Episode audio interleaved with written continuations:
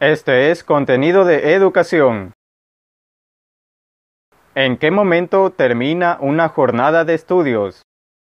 Se puede afirmar que termina al dejar o al desmontar el espacio en que se circunscribe, o que termina al cumplirse con todas las actividades formalmente preestablecidas. Ambas contestaciones son correctas desde ciertos sendos sentidos, el estructural, material y el programático. ¿Existe aún otra respuesta? Desde lo técnico, sea que el proceso de educación esté orientado o que esté autodirigido, y sea que consista en una clase, en una tutoría, en un taller, en una sesión de capacitación, en una investigación o en alguna otra modalidad que apunte a un aprendizaje, la conclusión de cada jornada de estudios abre una ocasión para consolidar contenidos de acuerdo con las significaciones que el educando ha generado alrededor de aquellos. No es lo mismo que un repaso, ya que el elemento central consiste en una valoración que hace el educando sobre el contenido apoyándose en las siguientes preguntas. ¿Qué es lo que más te ha llamado la atención en la jornada de estudios de hoy? Esta, en lugar de ¿qué has aprendido hoy?, la cual se encuadraría mejor en un repaso. Otra, ¿qué has puesto en práctica hoy que te hace sentir orgullo de tu aprendizaje?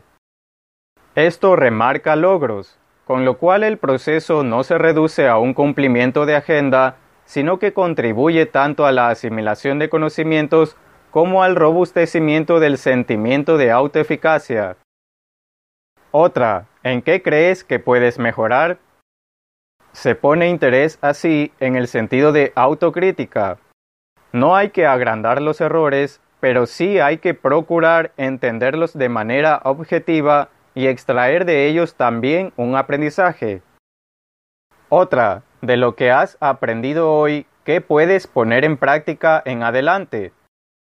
De acuerdo con la segmentación de los contenidos, sí, es posible que de ellos no se derive algo específico y concreto para aplicar, sino hasta culminar determinada unidad temática, pero cabe resaltar que en el proceso de educación también hay lugar para el fomento de habilidades y valores que son trabajados transversalmente, los cuales constituyen buenas prácticas a poner en marcha incluso en lo cotidiano.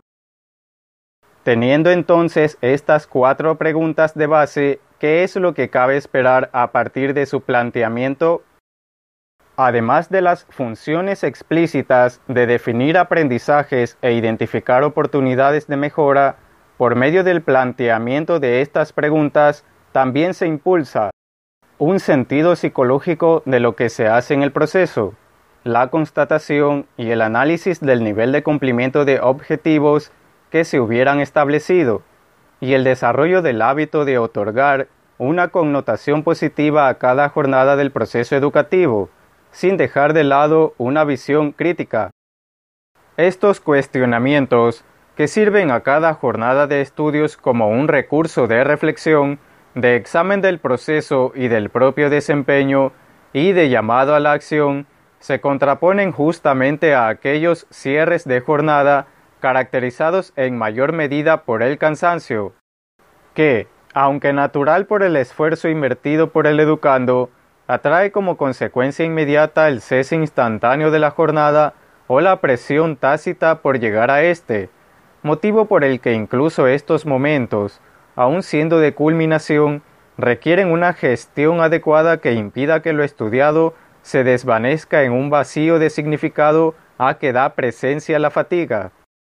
Es que, precisamente, el final de cada jornada representa un momento para una elección clave. O procesar lo estudiado como llana materia de un horario que simplemente hay que llevar a efecto o procesar lo estudiado como potenciales insumos para continuar fortaleciendo el proyecto de desarrollo integral que cada educando de una u otra forma sostiene desde su subjetividad. ¿Te ha gustado este contenido? Compártelo y suscríbete para recibir las actualizaciones del canal.